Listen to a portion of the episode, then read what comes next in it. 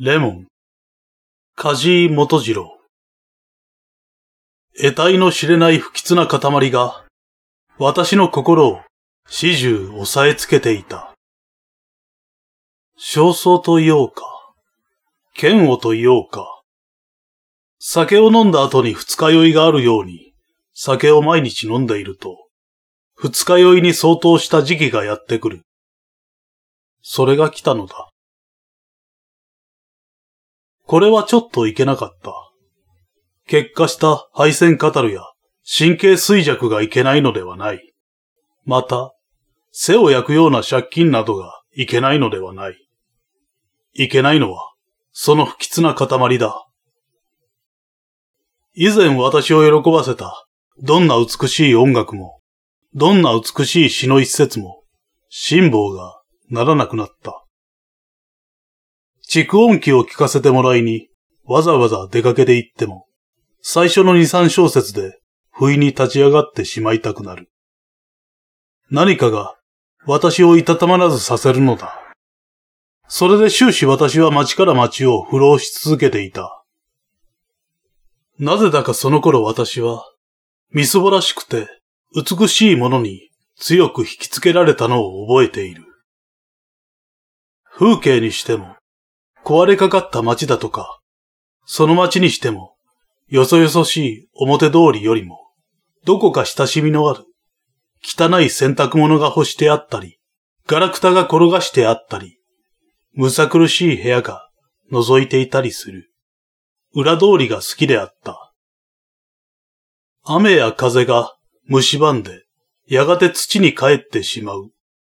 といったような趣のある街で、土塀が崩れていたり、柳が傾きかかっていたり、勢いのいいのは植物だけで、時とするとびっくりさせるようなひまわりがあったり、カンナが咲いていたりする。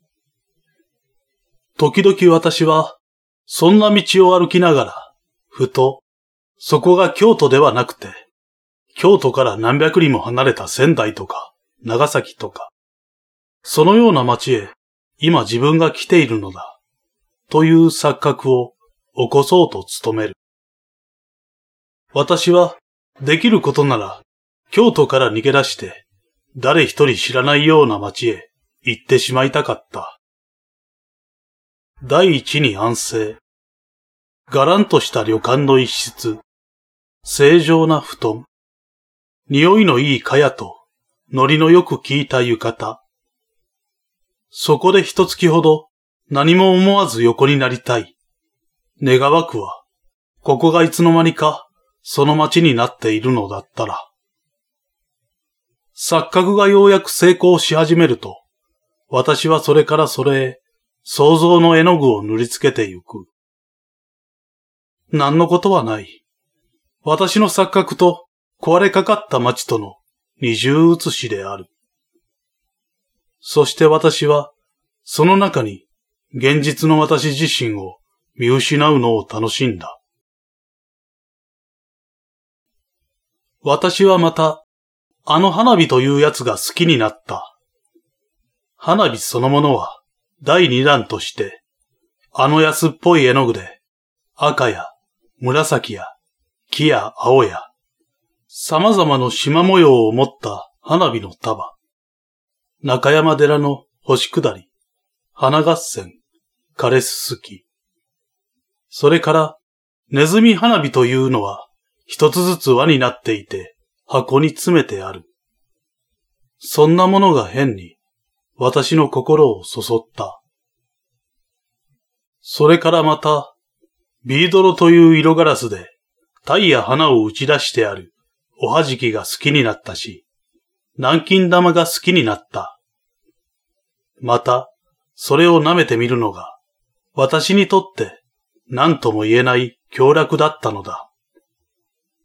あのビードルの味ほど、かすかな涼しい味があるものか。私は幼い時、よくそれを口に入れては、父母に叱られたものだが、その幼児の甘い記憶が大きくなって、落ちぶれた私に蘇ってくるせいだろうか。全くあの味にはかすかな爽やかな、なんとなく、死びといったような味覚が漂ってくる。察しはつくだろうが、私にはまるで金がなかった。とはいえ、そんなものを見て少しでも心の動きかけた時の私自身を慰めるためには、贅沢ということが必要であった。二銭や三銭のもの、と言って贅沢なもの、美しいもの、と言って無気力な私の触覚にむしろこびてくるもの、そういったものが自然私を慰めるのだ。生活がまだ蝕まれていなかった以前、私の好きであったところは、例えば、丸善であった。赤や木の、赤や木の大どころんや大どき人、洒落た切り子細工や天下なロココ趣味の浮き模様を持った琥珀色や翡翠色の香水瓶、キセル、小刀、石鹸、タバコ。私はそんなものを見るのに小一時間も費やすことがあった。そして結局、一等いい鉛筆を一本買うくらいの贅沢をするのだった。しかし、ここももうその頃の私にとっては、重苦しい場所に過ぎなかった。書籍、学生、感情代。これらは皆、借金取りの亡霊のように、私には見えるのだった。ある朝、その頃私は、甲の友達からオツの友達へという風に、友達の下宿を転々として暮らしていたのだが、友達が学校へ出てしまった後の空虚な空気の中に、没年と一人取り残された。私はまたそこからさまよい出なければならなかった。何かが私を追い立てる。そして町から町へ、先に行ったような裏通りを歩いたり、駄菓子屋の前で立ち止まったり、乾物屋の干しエビや棒だらや湯葉を眺めたり、とうとう私は二条の方へ寺町を下がり、そこの果物屋で足を止めた。ここでちょっとその果物屋を紹介したいのだが、その果物屋は私の知っていた範囲で最も好きな店であった。そこは決して立派な店ではなかったのだが、果物屋固有の美しさが最も露骨に感じられた。果物はかなり勾配の急な台の上に並べてあって、その台というのも古びた黒い漆塗りの板だったように思える。何か華やかな、美しい音楽のアレグロの流れが、見る人を石に化したというゴルゴンの鬼面、的なものを差し付けられて、あんな色彩や、あんな色彩や、あんなボリュームに凝り固まったという風に、果物は並んでいる。青物もやはり奥へ行けば行くほど、渦高く積まれている。実際あそこの人参場の美しさなどは素晴らしかった。それから、水につけてある豆だとか、くわいだとか。またそこの家の美しいのは夜だった。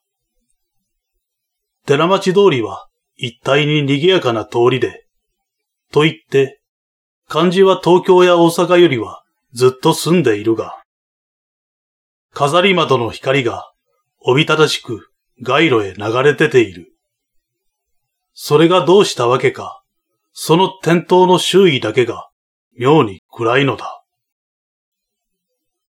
もともと片方は暗い二条通りに接している街角になっているので、暗いのは当然であったが、その林家が寺町通りにある家にもかかわらず、暗かったのがはっきりしない。しかし、その家が暗くなかったら、あんなにも私を誘惑するには至らなかったと思う。もう一つは、その家の打ち出したひさしなのだが、そのひさしがまぶかに被った帽子のひさしのように、これは形容というよりも、おや、あそこの店は、帽子のひさしをやけに下げているぞ、と思わせるほどなので、ひさしの上はこれも真っ暗なのだ。そう。周囲が真っ暗なため、伝統につけられたいくつもの伝統が、周囲のように浴びせかける絢爛は、周囲の何者にも奪われることなく、欲しいままにも美しい眺めが、照らし出されているのだ。裸の伝統が、細長い螺旋棒を、キリキリ、目の中へ差し込んでくる往来に立って、また、近所にある鍵屋の2階のガラス窓を、透かして眺めたこの果物店の眺めほど、その時々の私を強がらせたものは、寺町の中でも稀だった。その日私はいつになくその店で買い物をした。というのは、その店には珍しいレモンが出ていたのだ。レモンなどごくありふれている。が、その店というのも、みそぼらしくはないまでも、ただ当たり前の八百屋に過ぎなかったので、それまであまり見かけたことはなかった。一体私は、あのレモンが好きだ。レモンエローの絵の具を、チューブから絞り出して、固めたようなあの単純な色も、それからあの竹の詰まった防水系の格好も。それからの私は、どこへどう歩いたのだろう。私は長い間、街を歩いていた。始終私の心を押さえつけていた、不吉な塊が、それを握った瞬間から、いくらか緩んできたと見えて、私は街の上で非常に幸福であった。あんなにしつこかった憂鬱が、そんなものの一家で紛らされる。あるいは不審なことが、逆説的な本当であった。それにしても心というやつは、なんという不可思議なやつだろう。そのレモンの冷たさは、例えようもなく良かった。その頃私は配線を悪くしていて、いつも体に熱が出た。事実友達の誰彼に私の熱を見せびらかすために手の握り合いなどをしてみるのだが、私の手のひらが誰のよりも熱かった。その熱いせいだったのだろう。握っている手のひらから身内に染み通ってゆくようなその冷たさは心よいものだった。私は何度も何度も、その果実を鼻に持って行っては嗅いでみた。それの産地だというカリフォルニアが想像に登ってくる。漢文で習った倍感謝の言の中に書いてあった鼻を打つという言葉がキレキレに浮かんでくる。そして深々と胸いっぱいに匂やかな空気を吸い込めば、ついぞ胸いっぱいに呼吸したことのなかった私の体や顔には、暖かい血のほとぼりが登ってきて、なんだか身内に元気が目覚めてきたのだった。実際あんな単純な霊覚や触覚や嗅覚や視覚がずっと昔からこればかり探していたのだ。と言いたくなったほど、私にしっくりしたなんて、私は不思議に思える。それが、あの頃のことなんだから。私はもう、往来を軽やかな興奮に弾んで、一種誇りかな気持ちさえ感じながら、美的装束をして街を闊歩した詩人のことなど思い浮かべては歩いていた。汚れた手ぬぐいの上へ乗せてみたり、マントの上へ当てがってみたりして、色の反映を図ったり、また、こんなことを思ったり。つまりは、この重さなんだな。その重さこそ、常々尋ねあぐんでいたもので、疑いもなく、この重さはすべての良いもの、すべての美しいものを、重量に換算してきた重さであるとか、思い上がった開逆心から、そんな馬鹿げたことを考えてみたり。何がさて、私は幸福だったのだ。